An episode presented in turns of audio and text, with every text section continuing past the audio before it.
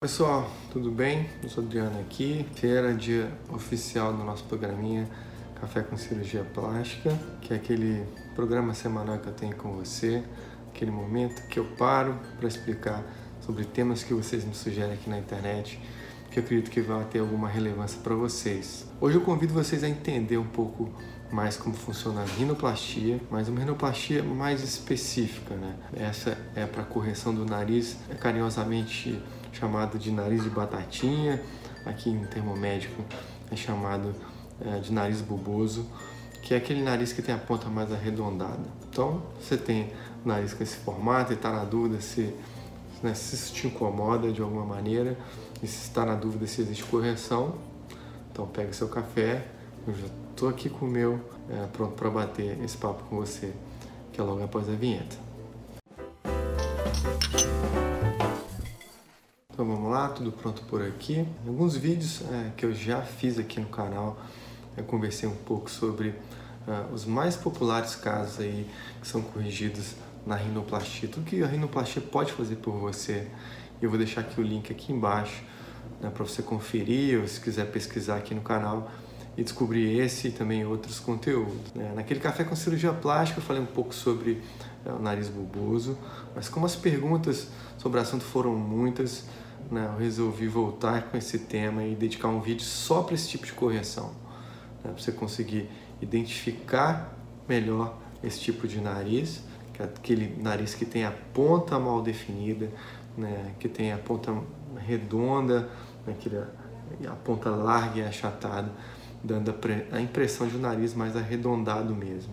Né. Ele não tem uma boa definição aí da ponta, da, do dorso para a ponta. Essa definição dorso-ponta é muito importante na rinoplastia para dar uma harmonia. O nariz é, de batatinha ele tem a ponta é, mal definida, né? tem a ponta arredondada. É bem comum que as pessoas que têm esse nariz bulboso né, apresentem queixas em relação à estética, né? se incomodem com isso. Estou aqui hoje para mostrar que tem uma saída para esse problema né? e a saída é a rinoplastia. Então, vou explicar para vocês como funciona, como é feita essa rinoplastia, quais as maneiras que podem ser feitas, quais artifícios cirúrgicos que podem ser usados aí para dar mais harmonia, mais naturalidade ao seu rosto, né, para tirar esse, essa propriedade do nariz que tanto te incomoda. No caso da ponta, né, a ponta bulbosa, pode ser feita a rinoplastia com o objetivo de deixar né, o nariz mais delicado, de definir melhor a transição da, do dorso ponta né, e deixar o seu nariz mais harmônico com o seu rosto. Né? Essa, essa abordagem essa abordagem da rinoplastia pode ser feita de duas maneiras, né? Tem a abordagem uh, fechada, onde o cirurgião vai fazer uma incisão dentro das narinas e vai acessar a ponta, e a abordagem aberta, que ele vai fazer uma incisão aqui na columela e vai expor o nariz e vai acessar a ponta. Dentro com, com, com a ponta né, em mãos, o cirurgião vai deixar a ponta mais delicada, né, tirando excesso de cartilagem a lá e dando um ponto unindo né, a, que a gente chama de domos, que é a pontinha do nariz, vai dar um ponto. O objetivo é deixar o nariz mais, né, mais afinadinho e mais delicado, é, combinando melhor com o seu rosto. É, isso, ele também pode optar por fazer enxertos, né? Colocar enxertos para estruturar a ponta do nariz, para ele, não, ele ficar mais equilibrado e, e, e, se manter no lugar por mais tempo. Né? Claro, ele pode fazer uma associação né? de retirada de, cartilagem, ponto na, na, na, pontinha do nariz, que é o domus, e a, e a inserção de enxertos para estabilizar o seu nariz. Mas, claro, isso tudo vai ser conversado com você, esse enxerto Pode ser tirado do septo, pode ser tirado da orelha, pode ser tirado da costela, depende do, do caso, né, da indicação. Estou aqui só para te explicar que existe esse leque de, de opções que podem ser usadas na, nessa cirurgia. Claro, você vai contar para o seu cirurgião a sua queixa, ele vai avaliar o seu caso e se é possível te entregar aquele resultado que você tanto espera. Se ele, se ele considerar que é possível, é, são essas as opções que tem, a gente tem na mesa. Mas não tem uma mais certa que a outra, e sim aquela que se adequa melhor com o seu caso em especial. Bom, vou falar um pouquinho agora de, de pós-operatório. Né? Pós-operatório é importante que se faça um repouso. Né?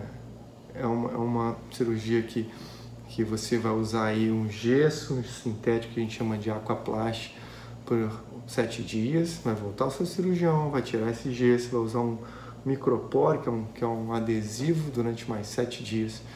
E após esses 14 dias, você vai retirar toda essa bandagem, né, retirar os pontos, e aí sim vai poder né, ficar sem pontos, sem, sem bandagem e seguir para a volta, para socializar, para sua vida. Vamos falar um pouco de resultado. É muito importante que se tenha bastante paciência, porque é, o resultado é a maior expectativa do, do, paciente, então tem que segurar a ansiedade, porque o resultado de rinoplastia ele vem com um ano, o nariz muda bastante.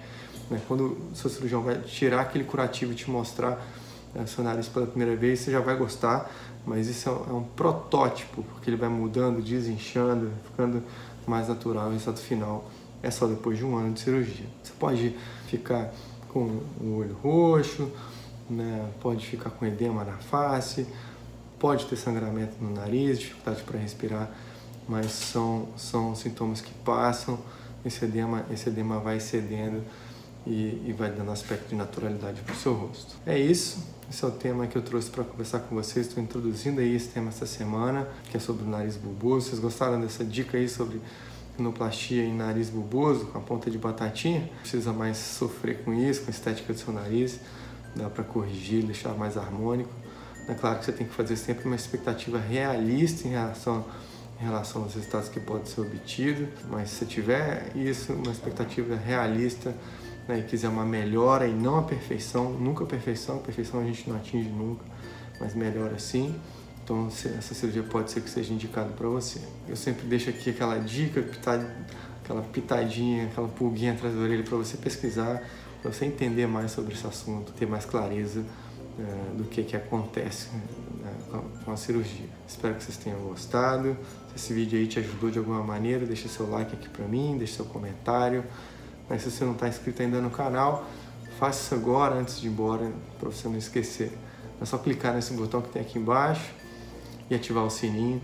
Com esse sininho ativado você vai ficar aí sempre recebendo notificação quando eu aparecer por aqui.